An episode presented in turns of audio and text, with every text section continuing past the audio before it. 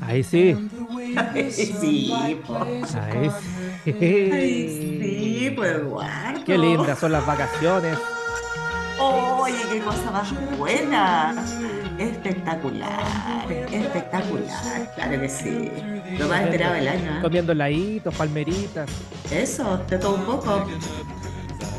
Tomando micheladas también, ¿por qué no hacerlo? Melones con vino. Melones con vino, todo pasando. Oye, hoy día ¿ah? hay que recordar el Y día de la eh, no es casualidad. No es No, casualidad no que es Leyendo Martillazos vuelva a las transmisiones en el día de la piscola, El- junto a la gran Andrea, que es casi Mira. sinónimo de sapiencia y piscola. Ahí tenés, po. toma. Sí. Ahí Oh, estamos. estoy- volví como Arjona, un poeta. Un poeta. Yo te dije ya, Sí. te estáis perdiendo, Eduardo. Ah, estáis pagando vienen, cosas tú. Se vienen cositas. Siempre se pueden venir más cositas sí, con la gran pues. Andrea. ¿Cómo estás en estas Muy vacaciones? bien. Primer episodio de Leyendo Martillazos de 2023. ¿Quién lo creería? ¿Cómo estás, Andrea? Muy bien, pues Eduardo, aquí estamos disfrutando, ah, disfrutando de las bacalamas ahí, pucha, relajados, eh, meditando también en ciertos momentos, lanzándolo a la vida en otro, así como, como es la cosa, ah, Pero bien, Siempre hay tiempo bien. para seguir leyendo también. Absolutamente Así es. siempre, pues siempre, siempre, hecho, siempre, claro dije a la sí. Andrea, es primera vez, eh, algo exclusivo que estamos haciendo en LAM este año. Nunca habíamos Ujú. grabado durante el verano, Andrea. Nunca. Es la primera Eh, vez que alguien te aguanta, Eduardo, ¿ah? Bueno, uno de los requisitos, fue las condiciones que colocó la Andrea fue precisamente que no fuera en el galpón porque se iba a No. deshidratar, que mucha Claro que oscuridad, que sí. se No, deprime. no, no, no, Así no, que no hicimos un esfuerzo de producción con todo el team y nos fuimos a las playas del litoral central en Atenas del Mar, Andrea, así que Eso. estamos instalados en una carpa, estábamos en una carpa juntos, pero eh, nos vino a Eso. visitar carabineros, personal municipal Claro, y nos pusieron ¿m? reparos por el tema del aforo. ¿ya? La carpa era muy chica, lo que pasa es que en la mitad de la carpa hay melones Claro. eh, y eh, vinos Que no está allá. bueno, nos estábamos negociando hasta la última, Andrea, para que fueran auspiciadores de Santa Elena, Claro que así sí, que no, no, no, no se bajaron, así que no vamos a decir qué vino es.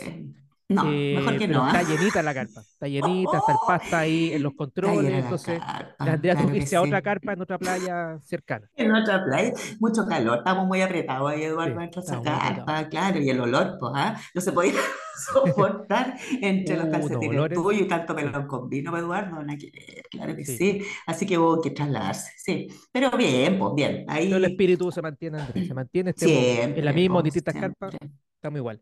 Oye, Andrea, eh, mandar eh, saludar a la gente que nos escucha en el sur, ah, sabemos que hay incendios Oh, voraces sí, allá, tremendo, eh, de hecho tremendo. acá está lleno de humo. Sí. A cientos de kilómetros de allá, Te veo, te veo abriendo tu carpa, ah, abriendo tu carpa para, para chequear, ventilar un poquito, ventilar. Efectivamente. Bueno, yo aquí en mi carpa, que me aparecía la tuya, también estoy visualizando. Oye, no se ve nada, Eduardo, qué cosa más terrible. Sí, así que nada, ahí el aguante a la gente, pues, ah, que está saludo a la gente pasando del por sur, esa. menos a esos eh, descriteriados que no prestan el agua a la piscina, hoy son desgracias. Oh, qué feo, qué que- feo. ahora que los arándanos, po. Ah, había que cuidar los arándanos. ¿Cómo está? Había que regar la fruta. Hay Ah, gente miserable en todas partes, Andrea.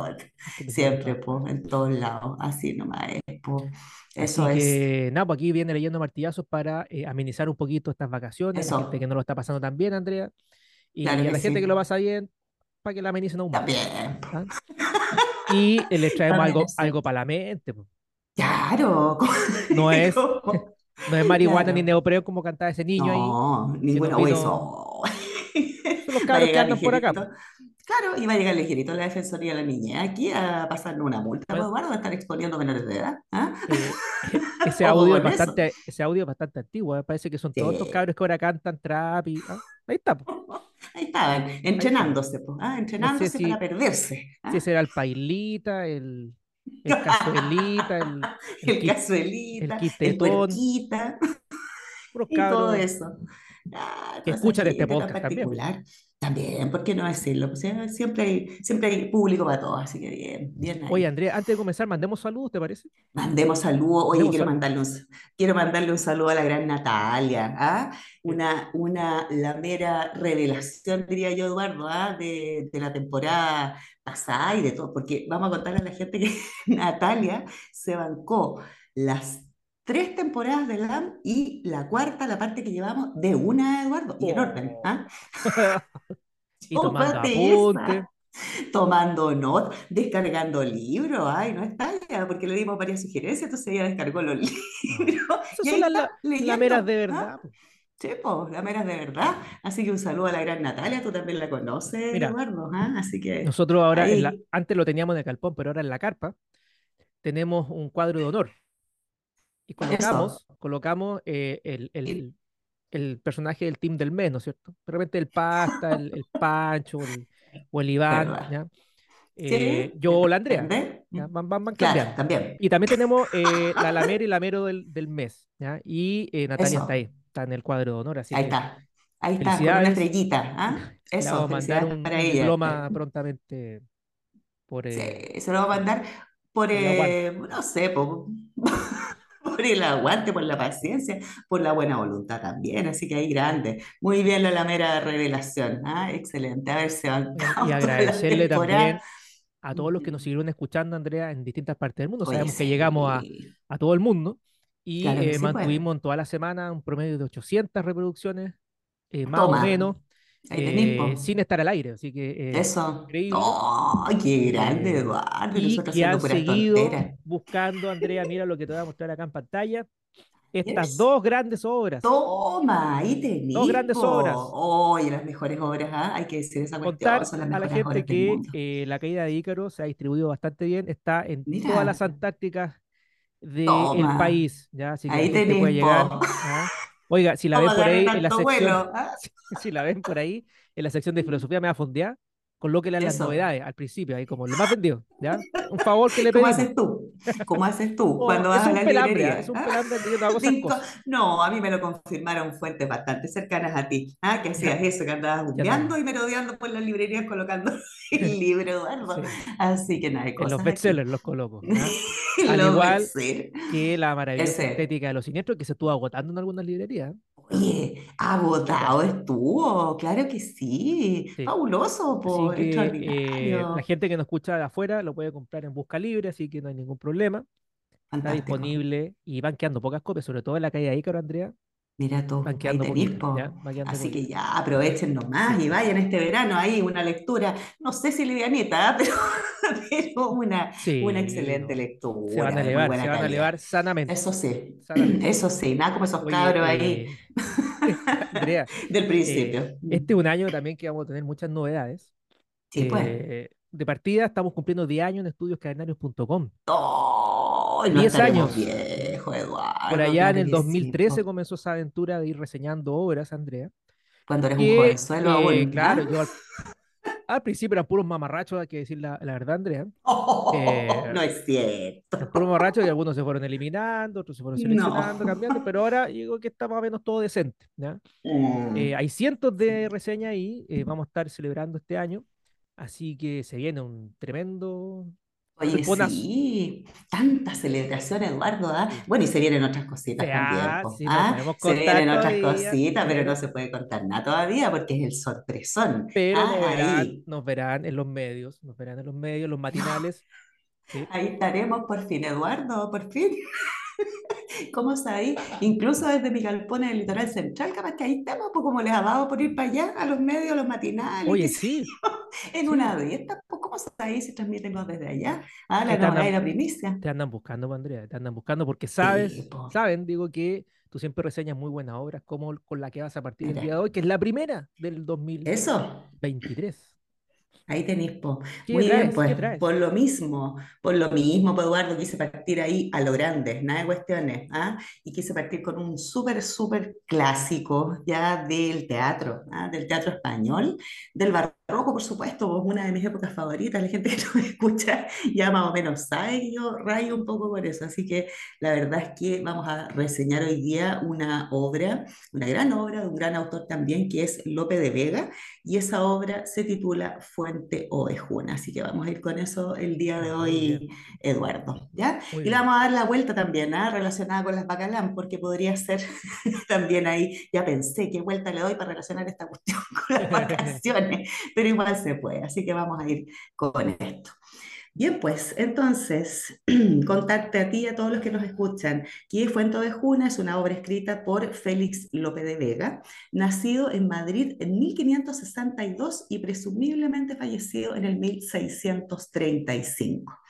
Este señor era un poeta y dramaturgo español que ha sido considerado como uno de los grandes genios de la literatura universal, sobre todo en el contexto de la producción de obras representativas de estos dos géneros, o sea, de la poesía y también del teatro. Fíjate, Eduardo, que un dato no menor ¿ah? de la, de la importancia y de lo grande que era este señor.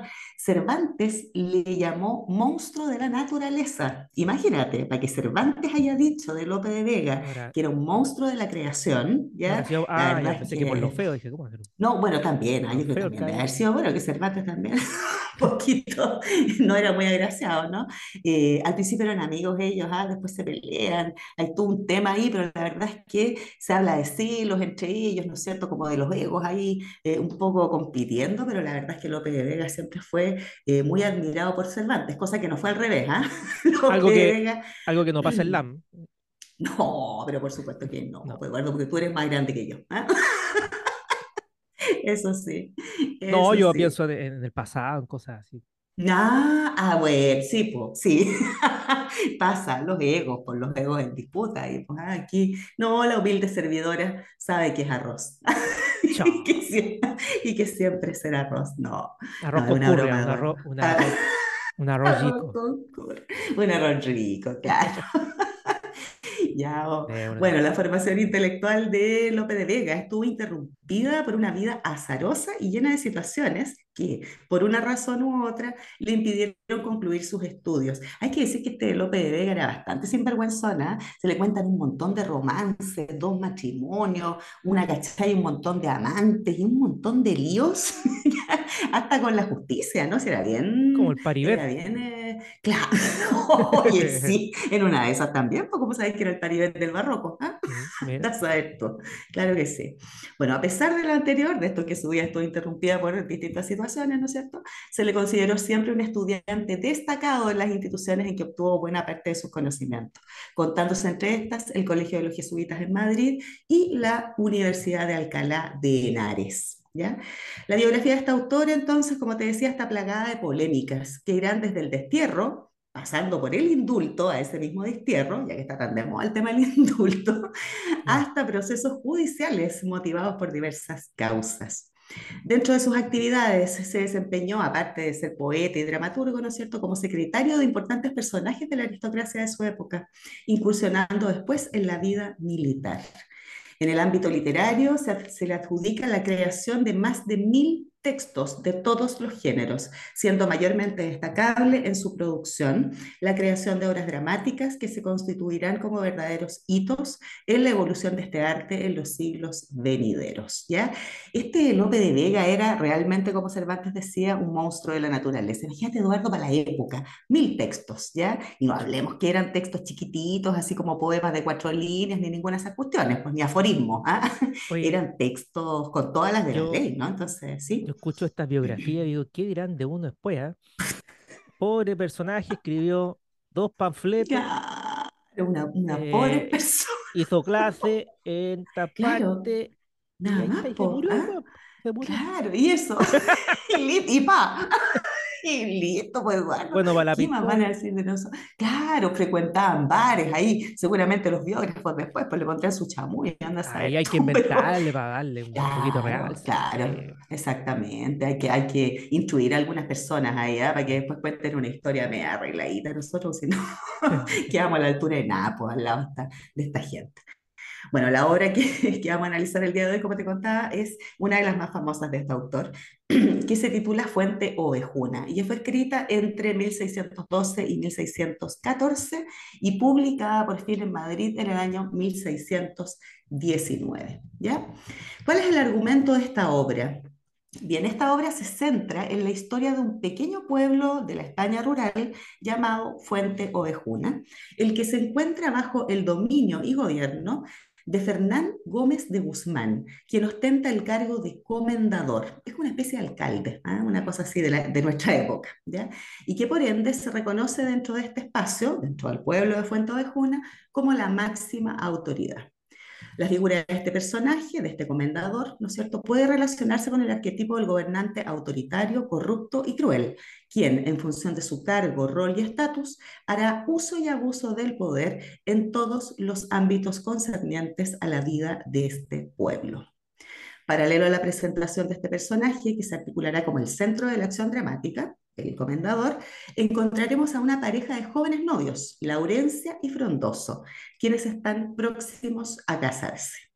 El conflicto de esta obra comienza a desplegarse cuando el comendador se obsesiona con Laurencia hasta el punto de querer abusar de ella.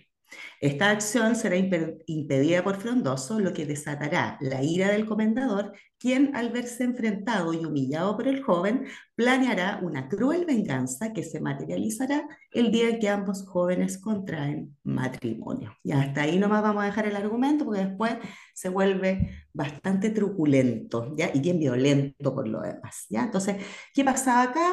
Eh, este pueblo, ¿no es cierto?, que era Fuente Ovejuna, eh, gobernado por este comendador, ya que era un tipo sumamente abusivo, era famoso por, por abusar de las mujeres, ¿ah? Eso es muy importante, y abusar no solamente de, maltrato físico psicológico, sino que también abuso sexual, ya es declarado en la obra, cosa que ya es bastante como... eh, no sé, visionaria para la época, porque no se insinúa, se dice, ¿ya? Y eso es una de las características que después más adelante en el análisis vamos a ir desglosando. El tema de, ser capaz, ¿no es cierto?, de decir las cosas, en el caso de Lope, que es el autor, de una manera bastante directa, ¿ya? Ahora, eh, este hombre, ¿no es cierto?, que es el comentador, se obsesiona con Laurencia, que es una chica que está pronta a casarse, trata de abusar de ella y el novio lo impide. El comendador dice que se cree este hombre, ¿no es cierto?, que viene a tratar de doblegar el poder y eh, planea una venganza terrible, ¿no es cierto?, en contra de estos dos jóvenes, ¿ya? Ahora, eh, mm, este hecho en particular, la venganza del comendador, ya va a desatar un desenlace en el que se verá involucrado otro personaje, ya que es un personaje colectivo, que es el pueblo de Fuente Ovejuna, ya, en su totalidad, y que dejará al descubierto la indignación y el cansancio de toda una comunidad frente a la actitud abusiva de quien hasta ese momento los gobernaba, ya. Entonces, el pueblo de Fuente Ovejuna se va a articular al final, ¿no es cierto?, como eh, el protagonista de la historia, y ahí pasa algo bastante interesante con esta obra, porque parte siendo el comendador, después se focaliza o se pone el foco de la acción en Laurencia, ¿no es cierto?, y Frondoso, y posteriormente todo el pueblo de Fuente Ovejuna como personaje colectivo se transforma en el protagonista de la historia. Entonces los personajes van rotando dentro de sus roles, ¿ya? Eso es una característica bien llamativa y bien novedosa, ya por lo demás dentro de esta obra. Bueno, vamos al análisis. La obra presenta una estructura tradicional, ¿no es cierto?, de tres actos en los que cada uno de ellos será representativo de las distintas instancias de la acción dramática, ¿ya? Hay que decir que la acción dramática está dividida en tres instancias o momentos, que son la presentación, el nudo y el desenlace. Y los tres actos van a corresponder uno, ¿no es cierto?, para cada instancia. Uno para la presentación, otro para el nudo y otro para el desenlace. Esa es la estructura tradicional aristotélica, ¿ya? Es curioso porque Lope, de Vega igual rompe con esta estructura en otras obras, pero Fuente de Juna la mantiene, ¿ya? Y es, y es un detalle también bastante llamativo.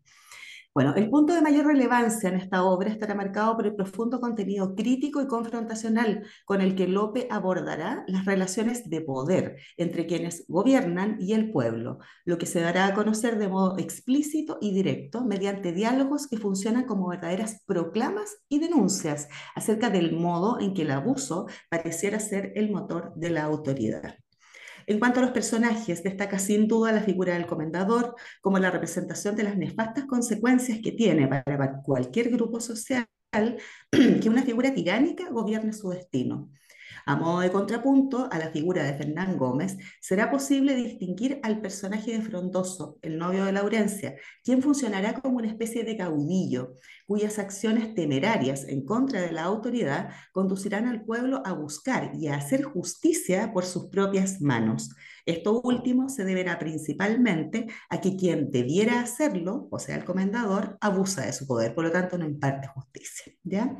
Resulta interesante el modo en que Lope incorpora un personaje colectivo, que es el pueblo de Fuente de Jura, que es quien finalmente hará que esta historia tenga un desenlace cruento y trágico, pero a la vez paradojalmente justo. ¿ya? ¿Qué pasa aquí? En el fondo, esta obra eh, viene a poner como en la palestra una temática que hasta el día de hoy es súper contingente, que es el mm. tema del el abuso del poder. ¿ya?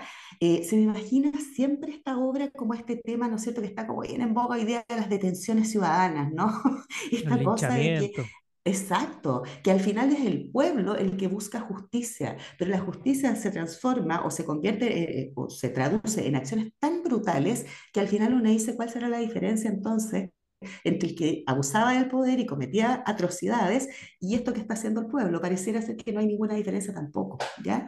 Entonces, de alguna manera es súper contingente para los días que corren hoy, ¿no es cierto? Que vemos a cada rato, ¿verdad? En la prensa este tipo de, de situaciones, no con la, a la escala, ¿no es cierto?, de lo que se nos presenta en Fuente Oscura, ciertamente, pero sí se ven situaciones de esta índole. Y, eh, y el tema de los abusos también, pues, Andrea, porque eh, el caso de Nicolás López de sí, pues, claro que sí. que hace poquito como que le anularon el juicio, o al final no, o va a cumplir la condena en la casita, ¿no es cierto? Exacto. Eh, ¿Cómo no va a dar rabia esas cosas? Al pueblo, lógico. Y, Así es, incluso hay una modalidad, ¿no es cierto?, nueva del linchamiento, que son las funas también, por pues, Eduardo, ¿no? de alguna manera, claro, el, el, darse cuenta de que desde la justicia oficial establecida, desde la institucionalidad que imparte justicia, eh, no se va a dar nunca, por lo tanto, buscar tomar justicia por tus propias manos, ¿ya? Pero al final la reflexión tiene que ver un poco, ¿no es cierto?, con qué te diferencia entonces del otro, ¿ya? Porque finalmente el actuar del pueblo en Fuente Ovejuna es igualmente violento al actuar del comandante ¿no? Entonces, de algún modo ahí está esa delgada línea, ¿no es cierto?, en que al final pareciera ser que, eh, de acuerdo a su calidad moral, no hay mucha diferencia.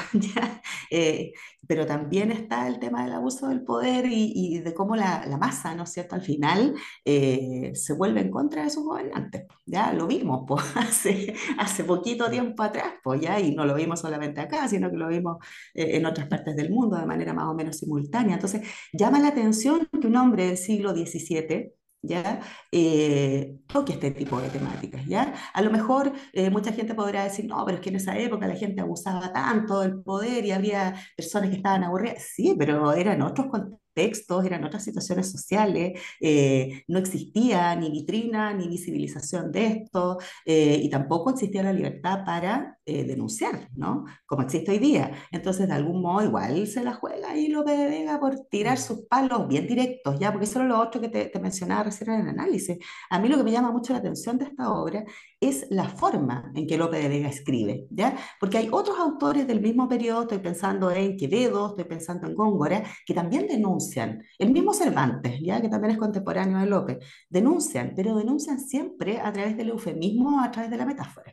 ¿Ya? Nunca denuncian directamente, Lope lo hace. Los textos de esta obra son súper potentes, ¿ya? Y son muy directos, o sea, se dicen las cosas tal cual como suceden, ¿no? Entonces eso también llama mucho la atención y me parece un punto importante interesante a destacar en cuanto a la valentía del autor, sobre todo también porque eh, es un autor, ¿no es cierto?, que no está escribiendo una novela, ni tampoco un poema, él está escribiendo una obra de teatro para ser representada, ¿no? Entonces el impacto del el mensaje acá es, doble, no solamente es lo que se lee, sino que también lo que se visualiza, ya es la representación teatral. Entonces, por ahí va, va un poco la importancia. Ahora, para ir cerrando, ¿cuál es la trascendencia de esta obra? Bueno, la incorporación del personaje colectivo protagonizando el desenlace de la historia, el abordaje y la puesta en escena de temas políticos y sociales de la época, de modo directo y frontal, sin alegorías ni eufemismos la re revitalización de valores fundamentales para la sociedad española que se consideraban extintos para el momento en que la obra fue publicada.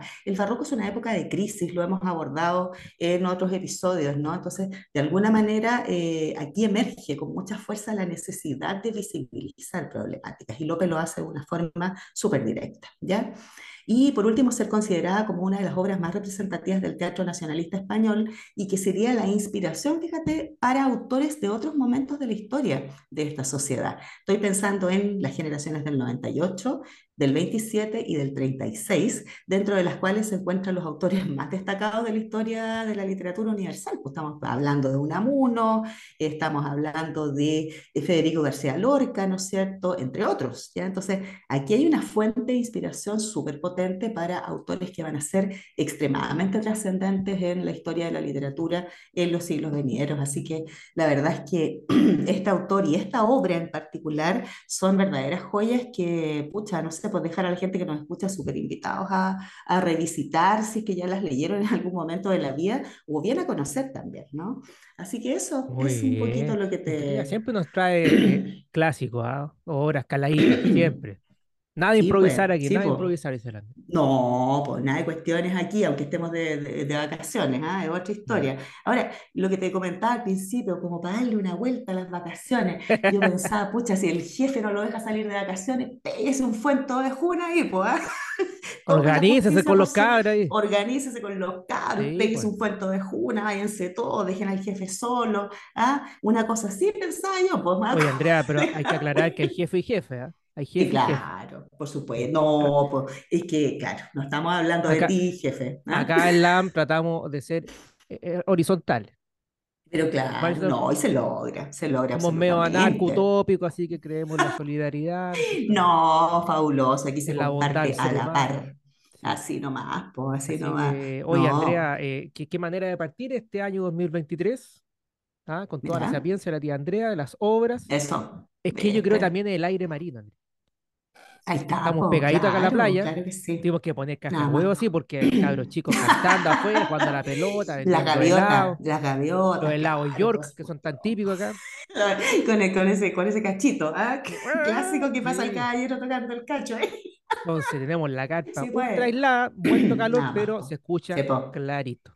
Sí, pero nos refrescamos con los melones con vino, así que Sí, también sí, hay que hacer espacio en la carpa, hay que desocupar meloncito, así que Claro que sí, pues, así eh, que en eso, en estamos acá, estamos acá en las playas, nos vamos moviendo porque Carabineros de Eso. Chile eh, no le gusta que estemos mucho tiempo en un lugar, ¿ya? No, pues, Creen que somos indigentes y, y no, Sí, estamos claro. trabajando, para, estamos trabajando Bueno, para el no pueblo. está, no está, no está muy lejos de la realidad Eduardo en todo caso, pero bueno, claro, Sí. y trabajamos para la gente, para el pueblo, nosotros ahí sin- siempre firmes junto al pueblo. Así que Andrea, visítenos acá en la playa, nos podemos encontrar cualquier día de estos, como Eso, parte del team que anda visitando también los, eh, los balnearios, ¿ah? Sí, con, la- Eso, con los más eh, llamativos eso. que pudieron encontrar ahí en el, en el Morgana. ¿ya? Eh, saludo a Iván Bacanal, ¿ah? que me contó que estaba medio malito de la también. espalda. Chuta, bueno. Quizás qué andaba haciendo. quizás que andaba haciendo, andaba dicho que no buscando, se cuelgue más, porque saber ya no está en edad no para colgarse. no sé, No Eduardo, hay en gente que no aprende nunca, oye. O visita bien estudioscanarios.com, Andrea, todas las Oye, novedades sí, de, de que este multiverso del AME están ahí, están todos los episodios, eh, Eso, los enlaces a los libros, últimas reseñas, hemos ido reseñando también dentro de lo Sí, posible. eso te he visto, te he Y visto, te he visto. eh, seguimos, seguimos nomás, Muy como decía bien, pero por supuesto. Esperamos que con mejor Así aprobación. Esperamos que con mejor aprobación. No, al parecer sí, ah, por las, por las cifras, las estadísticas, yo creo que de subirme, sí. subirme un árbol aquí en Atenas del Mar, como el te presidente. oh, mira, no sería una mala idea, Eduardo, ah, Y casi abrir mis brazos, olor a cebolla. No, no, gracias. No, no, si está, está ahí oliendo No, rico, los está oliendo Estoy rico, oliendo como mejor porque he bajado de peso, Andrea. He bajado de peso. Sí, está ahí. Sí, No, sí, ya te sí. dije, ya, está ahí lo más bien, Eduardo, con el favor de Dios, claro. Vamos, pronto, prontamente vamos a salir en video porque ya estamos más dignos. Sí, pues, por supuesto. Bueno, tú, po. A mí me ponía así un Bueno, que se vienen cositas, eh, vamos a salir en los Se medios, entonces hay que estar presentable. Sí, pues, que claro que sí. Oye, Sí, Andrea, gracias. Te pasaste. No, el gracias a tiempo, ya ti, estaba Carabinero aquí fabuloso. eh, molestando, Ya llegaron, que, ya, eh, y los fans, porque está llegaron. fans acá afuera. ¿ya? por siempre, bueno. siempre, pues toda la vida. Eh, Eso, nos ya, vemos el viernes. Andrea, nos vemos el viernes. Por supuesto que sí. Vamos. Chao, gracias. Chao.